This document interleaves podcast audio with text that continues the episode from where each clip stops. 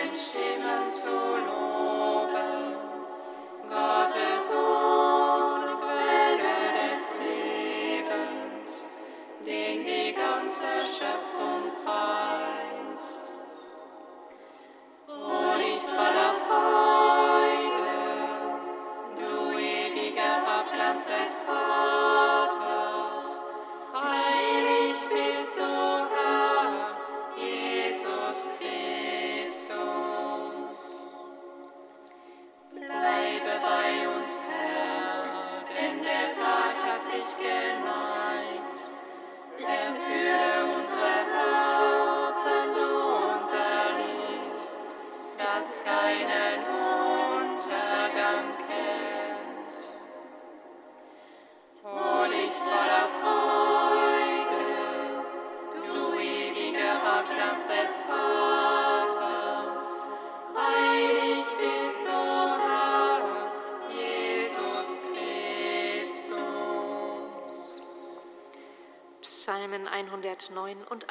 seen